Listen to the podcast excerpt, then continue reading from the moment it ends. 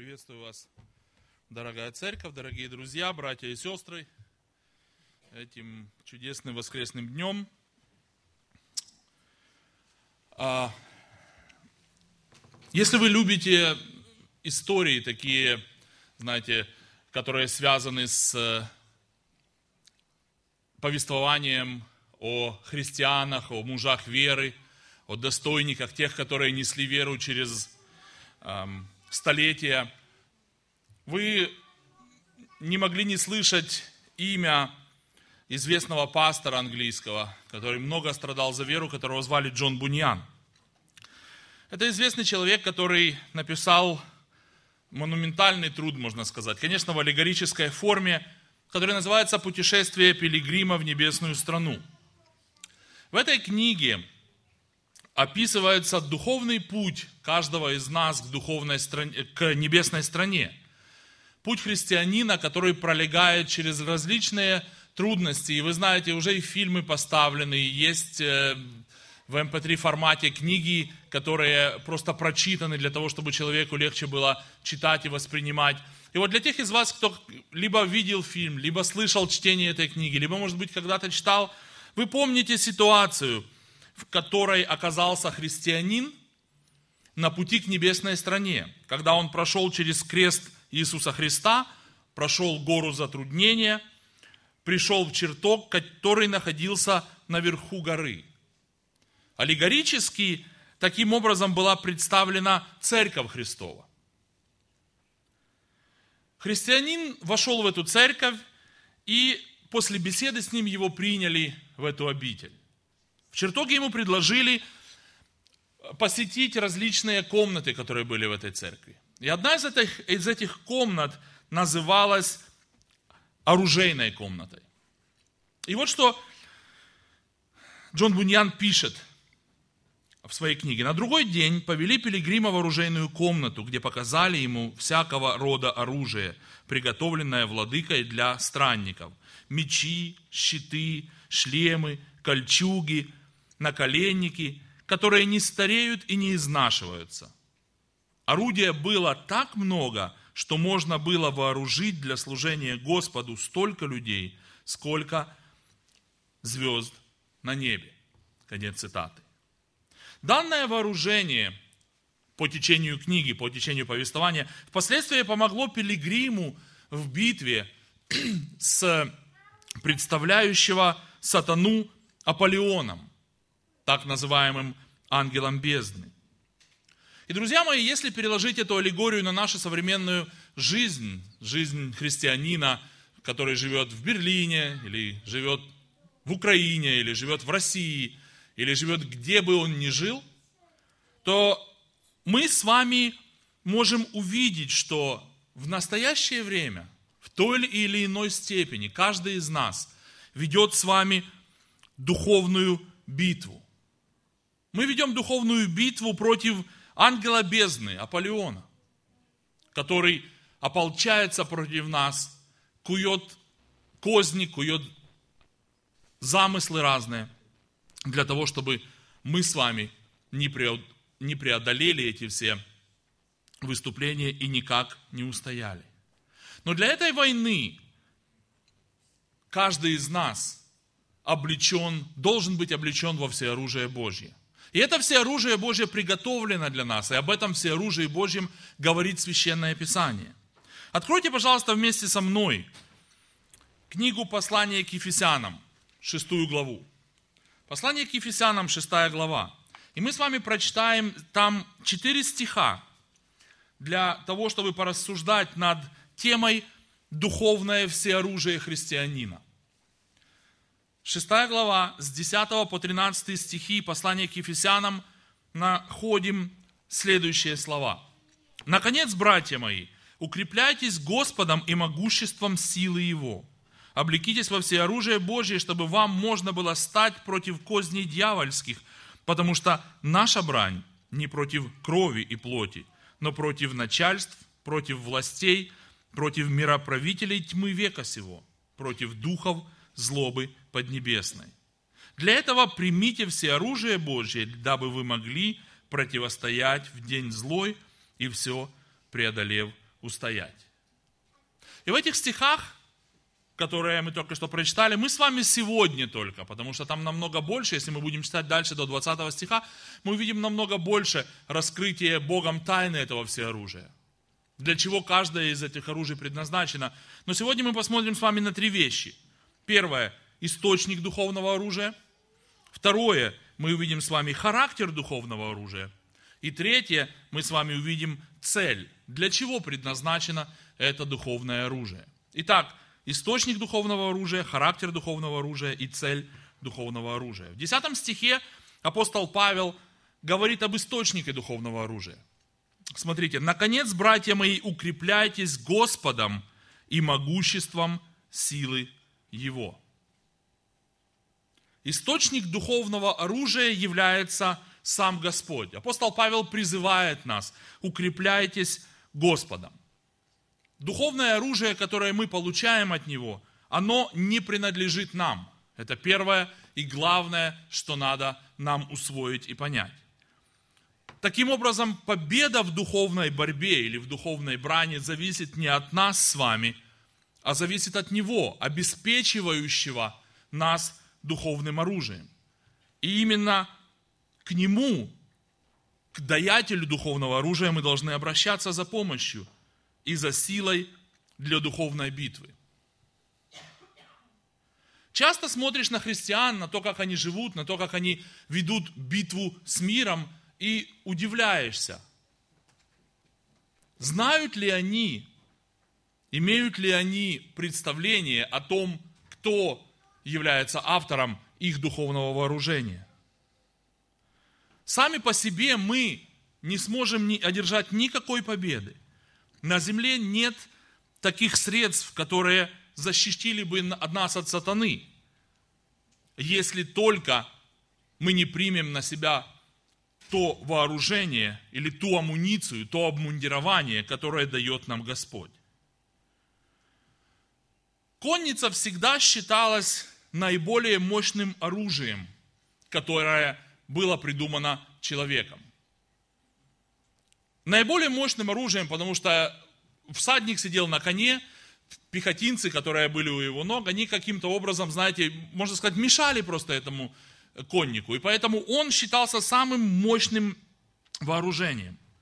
Однако прошло время, и нашлось такое вооружение, против которого конница оказалась бессильна. Уже в Первой мировой войне и дальше, ближе ко Второй мировой войне, на вооружении крупных армий были приняты танки – Казалось бы, у лошадей не рычат моторы. Казалось бы, они могут тихо подкрадываться к противнику. Казалось бы, лошади не требуют горючего. Лошади не требуют смазки. Однако в бою против танков конница, то, что человеку казалось верхом совершенства в военном деле, оказалась бессильной.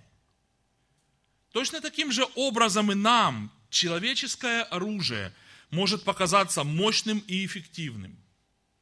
Есть люди, я думаю, что вы встречали таких, которые пользуются человеческим оружием обмана, человеческим оружием клеветы, человеческим оружием манипулирования, особенно если речь идет о том, что мы можем сказать одному что-то, а другому что-то такое же точно, но чуть-чуть измененное манипулируем сознанием.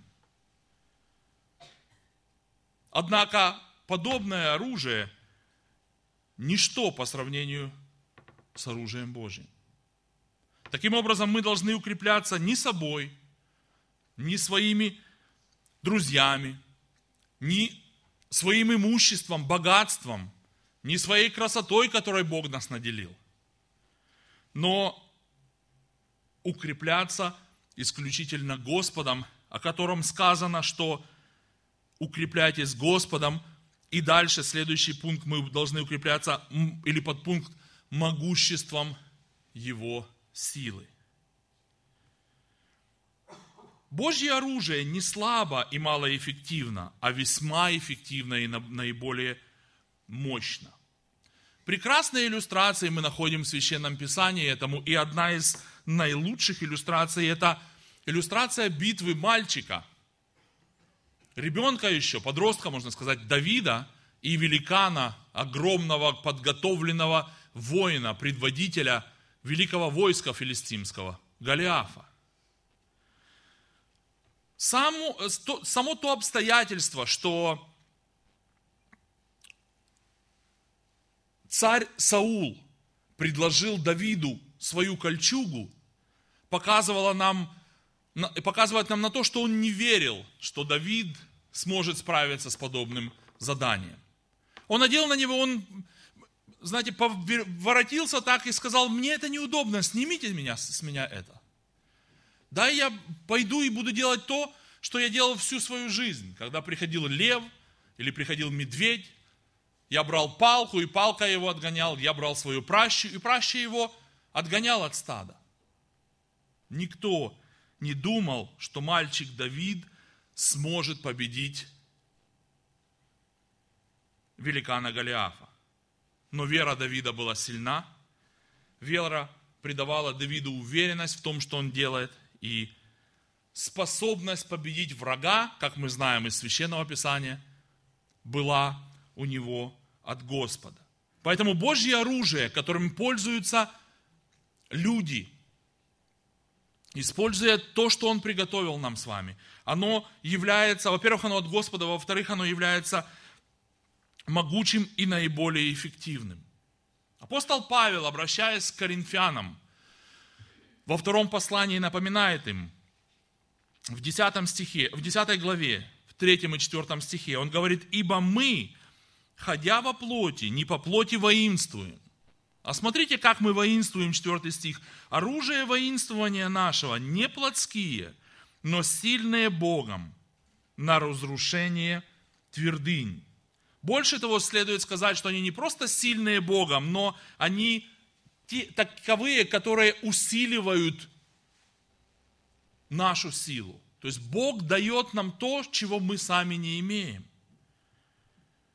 Посмотрите на свою жизнь, на какие силы вы рассчитываете в духовной жизни. Помните, мы ведем постоянную духовную битву. Сатана только то и делает, чтобы подставить нам ногу, образно, опять же таки выражаясь, для того, чтобы мы приткнулись, а если упадем, то еще лучше было бы. Укрепляемся ли мы Господом в подобной ситуации? Итак, источником оружия нашего мы видим является Господь. Во-первых, Господь является источником оружия. Во-вторых, это оружие, источником которого является Господь, оно сильное для того, чтобы мы могли быть подготовлены ко всякой духовной битве, ко всякой духовной брани и эффективное на разрушение твердынь. Каковой, какой же характер? Второй пункт. Какой характер этого духовного оружия?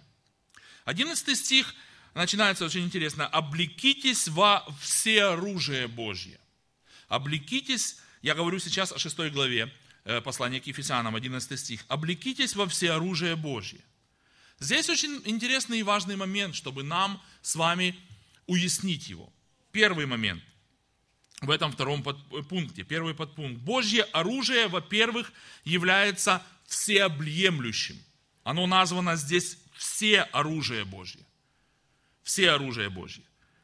Оно облекает нас со всех сторон, и поэтому сказано, чтобы мы оделись. Слово «облекитесь» – это старорусское слово, которое значит одеть на себя что-то. Есть два слова в синодальном переводе, которые недостаточно понятны может быть, если читать их без контекста. Это «совлекитесь», иными словами, снимите с себя. И «облекитесь». Другими словами, оденьтесь. Так вот, здесь сказано нам обдеться в это всеобъемлющее оружие. Потому что если мы будем в нем одеты, значит, мы будем защищены со всех сторон. И если мы пользуемся этим оружием, то нам не нужно будет опасаться, что сатана нас застигнет врасплох, или мы получим с вами стрелу в спину, потому что мы будем защищены со всех сторон. Второй важный момент – это само понятие «все оружие Божьего». Оно является достаточным, и поэтому не случайно названо все оружием. То есть готовым отразить любую атаку. Это также значит, что к этому всеоружию человек ничего не может добавить. Если у вас есть э, в доме ну, дети молодые, я имею в виду не старшего возраста, там 25 и старше лет, а вот подросткового возраста, то наверняка они, э, вы видели, как они играют в, э, на компьютерах на, в ролевые игры. Это когда герой, которым управляет этот человек, его нужно снаряжать, одевать, давать ему всякие там инструменты для того, чтобы он мог действовать успешно. Так вот, э, снаряжение нас с вами во всеоружие Божьем, и как раз является то, что мы владеем им. То есть уже максимально возможное снаряжение у нас есть. Для этого не нужно зарабатывать баллы и эти баллы превращать в кольчугу, в шлем, в какой-то инструмент другой, в какое-то оружие. Мы уже все это имеем от Господа. Поэтому к Божьему оружию добавить нечего. Все, что вам надо, есть уже у нас. Единственная проблема, и часто это бывает проблемой, когда люди по незнанию своему, они просто не пользуются этим. Мне напоминает это очень один показательный случай, когда один человек купил билет для того, чтобы плыть из Европы в Америку в 19 веке.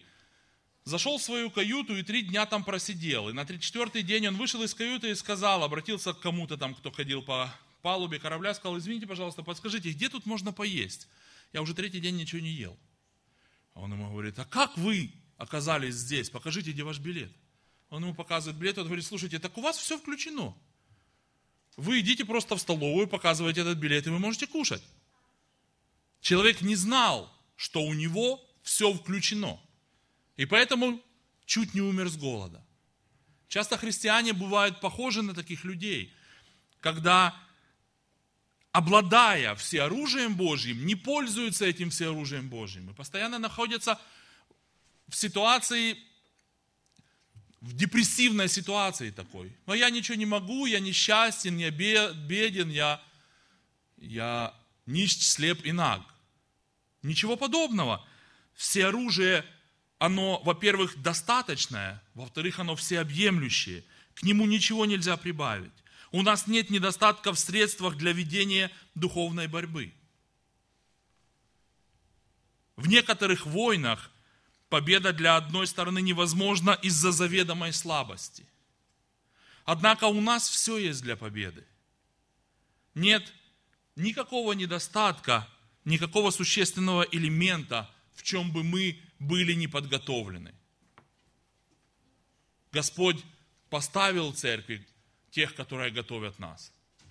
Наша ответственность слушаться, наша ответственность внимать, и наша ответственность быть готовым выступить в этой духовной битве на стороне нашего Господа. Поэтому это второй пункт. Характер духовного оружия. Оно всеобъемлющее и оно достаточно. Пользуйтесь им. Третий пункт. Третий пункт заключается в цели духовного оружия. Для чего я все это вам рассказываю? Для чего это все Господь приготовил нам? Третий пункт духовного третий, э, третий пункт моей проповеди – это цель духовного оружия. И первая цель состоит в том, чтобы мы могли защищаться от хитрых военных планов сатаны. Э, первый подпункт в этом третьем пункте, или первая цель – это защита от хитрых военных планов сатаны. В 11 стихе мы читаем дальше, смотрите, чтобы вам можно было стать против козней дьявольских. Слово «козни» очень интересное слово. Для того, чтобы нам его лучше понять, нам нужно прочитать другой текст в этом же послании, 4 глава, 14 стих. Смотрите, что написано. «Дабы мы не были более младенцами, колеблющимися и увлекающимися всяким ветром учения, по лукавству людей, по хитрому искусству обольщения». В данном тексте слово козни – это как раз тот случай, когда одно греческое слово переведено в наш язык двумя разными русскими словами. В 6 главе 11 стихе написано «козни дьявольские». Но в действительности это слово, оно очень такое многозначное. В 4 главе 14 стихом оно переведено как искусство. Сатана не делает таких, знаете, прямолинейных вещей. Когда-то известного теннисиста Андреа Гасси, это муж вашей теннисистки, известной Штефи Граф. Когда-то его спросили, вы первая ракетка мира, когда он еще играл в теннис. А, вы известный человек, вы умеете хорошо побеждать. Какая у вас тактика? Какую тактику вы используете? И он, знаете, так ответил достаточно, ну, знаете, как, как по мне примитивно. Он говорит, я просто перебиваю мяч на другую сторону. Если вы знаете, что такое теннис, это площадка, посредине сетка висит, и нужно перебить мяч на ту сторону, и чтобы противник ваш не смог перебить его назад. Или даже если он смог перебить его, но чтобы этот мяч улетел куда-то в ненужную сторону, другую. Андре Агасси лукавит. И я скажу вам почему. У Андре Агасси было несколько тренеров, которые готовили его к матчам против определенных соперников. Если против него выступал Иван Лендл, ему показывали, как Лендл играет на протяжении длительного времени, и показывали, как ему хитро надо обойти этого человека. Например, Лендл был левша, поэтому Лендлу нужно было бить мяч под правую сторону, потому что ему неудобно будет левой рукой с правой стороны бить. Другой какой-то попадался ему высокий игрок, поэтому ему надо низко мяч было опускать. Высоким людям, как мне, трудно нагибаться. Ну, относительно трудно. Наверное, спортсменам легче это, чем, чем не спортсменам. Но вопрос заключался в том, что сатана, если переложить теперь на наш духовный смысл, является чудесным стратегом и тактиком в том, чтобы ковать всякие искусные планы для того, чтобы побеждать своих соперников. В данном случае христиан. Это известно также тем людям, которые когда-либо служили в армии. Если вы читали какую-то армейскую историю, то вы могли э, наблюдать такие вещи, как генералы придумывали всякие обходные маневры для того, чтобы захватить соперника неожиданным образом. Очень интересно в этом смысле рассмотреть завоевание Святой Земли Иисусом Навиным.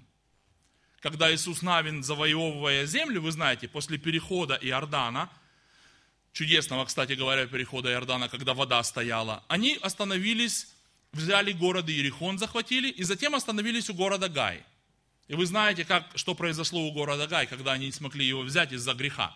Но потом очень интересную тактику Иисус Навин избрал. Господь ли ему сказал это делать или нет, но он разделил землю пополам. На север и юг. Затем захвачен был, были южные города, и только потом захвачены северные города. Это известная тактика, которая известна в э, научных кругах как тактика захвата при помощи разделения. Когда противник разделяется так, чтобы он не мог собраться вместе и а, а, атаковать или защищаться. Но это, можно сказать, такое лирическое отступление или экскурс. Здесь нам главное знать следующее. Мы не будем подвергаться такому, знаете, тупому, топорному нападению, когда будет идти человек и говорить, я враг сатана, с топором, например, или с мечом. Вас поджидает нападение сатаны со стороны, например, ничего, когда вы ничего не ожидаете с этой стороны. Например, вы включите телевизор, и вы увидите что-то, что будет вам потом сидеть в этом мозгу и сверлить дырку. Я недавно в самолете слышал песню, когда вы садитесь в самолет, там музыка играет. И была одна песня, она не очень такая приличная, но она постоянно долбит и долбит мне до сих пор мозги. Я спрашивал у Ромы, мы жили, я говорю, Рома, ты слышал песню «Любви у нашей села батарейка»? Вот я один раз ее услышал, и она мне три дня сидит в мозгу. И хорошо, это безобидная песня, но если это что-то такое, что всякий раз, когда вы собираетесь становиться на молитву, у вас образ этот нечестивый восстает перед глазами – по улице идешь, на плакатах ужасные вещи можно увидеть. Сатана – мастер искусного обольщения. Он не действует больше прямо. Он влазит там, где мы его меньше всего ждем. И поэтому целью духовного оружия должна быть защита. Защита нашего мозга, нашего мышления, нашего интеллекта. защита нашего тела, защита тех, кто является частью нашей семьи и под защитой нашей находятся. Поэтому мы должны знать, что слушают наши дети, что они смотрят, что у них, какие программы у них стоят на компьютере. Я говорю сейчас о родителях, для того, чтобы оберегать их. Следующая цель духовного вооружения, о которой нам говорит здесь апостол Павел в 12 и частично в 13 стихах, это для ведения духовной войны. Я имею в виду для нападения, для атаки на сатану. 12 стих и 13 написано, смотрите, что «потому что наша брань не против крови и не против плоти, но против начальств, против властей, против мироправителей тьмы века сего, против духов злобы поднебесной». И 13 стих «И для этого примите все оружие Божье». То есть мы воюем с вами не против материальных вещей каких-то. Вы недавно слышали наверняка, э, как один пастор в Америке собрал кучу Коранов и сжег их посреди заднего дворика своей церкви. Мы ничего не добьемся, сжигая литературу, пусть лжерелигиозную. Мы ничего не добьемся, сжигая те же самые журналы свидетелей сторожевой башни. Ничего не добьемся, принуждая каких-то нечистоплотных религиозных деятелей извиняться за клевету свою, если они поносят нас. Почему? Потому что Слово Божье учит нас, что наша битва против других вещей, против их вдохновителей. Апостол Павел, обращаясь к Тимофею в первом послании, в 4 главе, в первых стихах говорит, а Дух ясно, ясно говорит, что в последние времена отступят некоторые от веры, внимая духом обольстителям и учением бесовским. Второй стих в лицемерии лжесловесников с сожженной или прожженной совестью. Мы воюем, воюем против духов.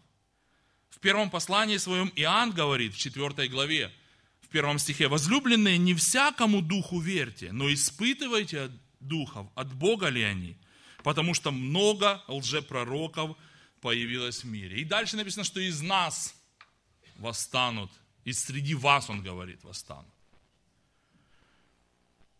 Послание Ефесянам, 2 глава, первые два стиха. «И вас, мертвых по преступлениям и грехам вашим, в которых вы некогда жили по обычаю мира этого, по воле князя, господствующего в воздухе, Духа, действующего ныне в сынах противления. В сынах противления действуют не сыны противления, а дух, который от мира этого. Вы не могли не слышать на днях, какой-то маньяк залез в школу в Америке и перестрелял, ну не всех детей, но всех детей, которые не успели спрятаться, и в конце концов себя убил.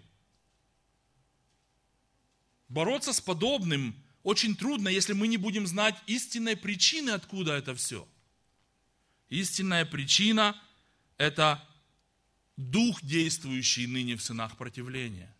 Как часто вам встречаются люди, которым вы говорите и показываете им, знаете, как черное по белому написано. А он говорит, нет, не верю и не поверю. Потому что дух действует в сердцах сынов противления. Апостол Иоанн писал в деянии, в Евангелие от Иоанна в 13 главе, во втором стихе, во время вечери дьявол уже, когда дьявол уже вложил в сердце Иуде Симонову Искариоту предать его, не от себя делал он, был инструментом в руках дьявола, и не зря назван сыном дьявола. Воевать против этих духов не значит мериться с ними силой или гоняться за ними и изгонять их из всех щелей.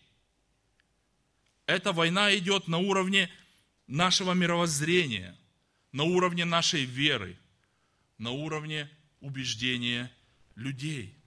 И текст этот я уже цитировал, но он еще, он достоин того, чтобы еще его раз прочитать. 2 Коринфянам 10 глава 4 и 5 стих. Обратите особое внимание, какие наши оружия воинствования. Не плотские, но сильные Богом на разрушение твердынь. Ими можем не спровергнуть замыслы, и всякое превозношение, которое восстает против познания Божьего, и пленяем всякое помышление в послушание Христу. Поэтому Первая цель духовного оружия – защититься от хитрых военных планов сатаны. Вторая цель духовного оружия – вести духовную войну.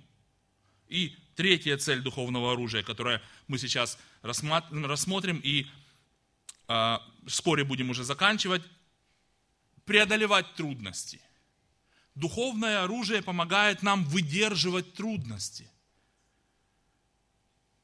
Сказано дальше, для чего это все оружие возьмите на себя? В 13 стих. Дабы вы могли противостать в день злой, в день трудный. И очень хорошая иллюстрация этого дня трудного или дня злого мы видим в лице Иова. Великий страдалец, на долю которого, на судьбу которого выпал один из самых злых или трудных, тяжелых дней в истории всего человечества. В один день этот человек потерял, написано в книге Иова в первой главе и второй главе, стада волов и ослов, стада овец, стада верблюдов. Но с этим можно еще смириться. Потерял или были убиты все его слуги, или все его рабы, которые служили для, него и исполняли работу. Более того, и с этим этот человек мог бы смириться. Но в тот же самый день погибли у него все дети, рожденные в доме его. Остался он и осталась его жена. И какая реакция была этого человека? Посмотрите, конечно же, сейчас с перспективы того, что мы знаем все, что случилось с Иовом, вы можете сказать, тебе легко говорить, а вам, наверное, слышать. Но, друзья мои, не зная результата, не зная то, с чем пришел сатана к Богу тогда. Иов, тем не менее, в первой главе, 21 стихе своей книги говорит, «Наг я вышел из чрева матери моей, наг и возвращусь. Господь дал, Господь и взял. Да будет имя Господне благословен». Не зная, наверное, все оружие Божьим, Иов обладал тем, что мы называем сейчас все оружие Божие, для того, чтобы так сказать. Иов выдерживал трудности с завидной силой человека, который вооружен, одет в обмундирование, в амуницию все оружия Божьего. И в конце концов, вывод, к которому мы приходим, последняя цель духовного оружия, это все-таки, в конце концов, быть победителем. Все-таки, в конце концов, одержать победу. И это передано в 13 стихе, в 6 главе Ефесянам, и все преодолев устоять. И все преодолев устоять. Все преодолев значит, что нет такой духовной проблемы, которой мы не могли бы решить с помощью духовного оружия. Кто-то может сказать, нет, у меня такая проблема, которую нужно решать с помощью психологии. Или мою проблему вообще никто не решит. Нет такого человека, который бы, потому что никто не был в, моих, в моей тарелке. Или, как говорят американцы, никто в мои туфли не одевал. Вот если бы ты был, но Слово Божье говорит о том, что все оружие Божие предназначено для нас с вами для чего? Для того, чтобы мы в конце концов одержали победу и над этой проблемой, о которой ты говоришь, что никто никогда не, поможет, не может ее решить. И тогда будет для нас с вами то, что таким образом чудесно подметил апостол Иоанн. Посмотрите, пожалуйста, книга Откровения. Я сейчас хочу показать результат побеждающего человека, результат того, кто вникает, результат того, кто пребывает постоянно в всеоружии Божьем.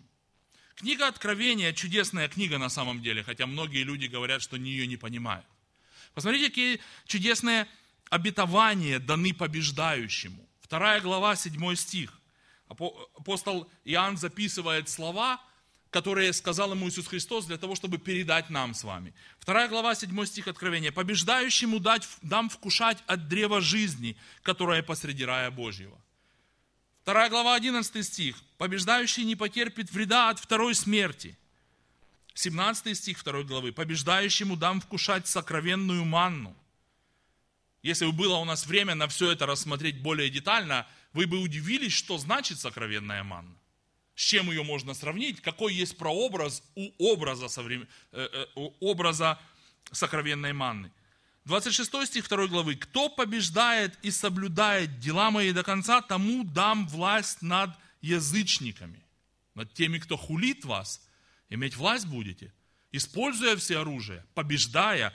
3, 3 глава 5 стих. «Побеждающий облечется в белые одежды, и не изглажу имени его из книги жизни, и исповедую имя его пред Отцом моим и перед ангелами его». Вас, победителей, ваше имя будет исповедано в нашем нормальном русском языке, современном, названо будет перед Богом и перед ангелами Его. Третья глава, 12 стих, известнейший стих, часто проповедуют на этот текст. «Побеждающую вас сделаю столпом в храме Бога моего, и он уже не выйдет вон. И напишу на нем имя Бога моего и имя града Бога моего, нового Иерусалима, нисходящего с неба, от Бога моего и имя мое новое». Новое имя в библейской перспективе значит новый человек. Все древнее прошло, настало все новое. Я новая тварь, новое творение. Помните о том, что когда Иоанн писал откровение, когда Господь дал ему это откровение, он был в ссылке на острове Патмос, и он знал, что Иерусалима старого уже нет, он лежит в руинах. Храма старого, который был, который он своими глазами видел, в котором он учился вместе со своим Господом, его уже нет. Христос это знал. Чаяние Иоанна, чаяние всех нас заключается в Новом Иерусалиме, в новом храме, где, образно говоря, мы с вами, побеждающие, будем сделаны столпом. То есть то, что поддерживает этот храм. И последняя, 3 глава, 21 стих. «Побеждающему дам сесть со мной на престоле моем, как и я победил и сел с отцом моим на престоле Его. Вдумайтесь в это. Нас, побеждающих, обладающих всеоружием и побеждающих, сравнивают с Иисусом Христом. Он победил и сел, и мы, побеждающие, сядем. И чтобы церковь была победительницей, друзья мои, Господь оставил нам свое духовное оружие, которое мы имеем – но используем ли мы его? Вот вопрос. Если даст Бог жизни, начиная с 14 стиха, Ефесянам 6 главы, Павел продолжает перечислять каждое из всеоружий, которое дано нам. И каждое оно непростое, и каждое оно имеет свой смысл. Если даст Бог жизни, мы с вами сможем продолжить изучение в следующий раз, когда я буду, может быть, даст Бог, в вашей церкви, когда у нас будет здесь библейская школа, и я еще раз приеду. А до этого времени изучайте самостоятельно. Помните, вы победители. Вы победители над грехом, вы победители над злом. Вы являетесь частью церкви победителей. Пусть Господь благословит вас и меня. Использовать это и помнить о том, что нет ничего, чтобы мы не получили, чтобы мы не могли использовать. Аминь. Помолимся Господу. Дорогой Отец Небесный, я славлю Тебя за то, что Ты любишь нас и благословляешь, даешь нам возможность вникать в Слово Твое, вникать в учение. Я благодарю Тебя за это напоминание чудесное того всеоружия, которое Ты приготовил для нас. Благослови каждого из нас, Господи, чтобы каждый мы на своем месте не просто знали, что мы имеем это всеоружие, но использовали его, и использовали его так, чтобы быть победителями. Помоги, чтобы обетования, которые мы имеем в Слове Твоем, стали реальностью, которая будет руководить нашей жизнью сейчас и в будущем нашем. Во имя Иисуса Христа. Аминь. Присаживайтесь, пожалуйста.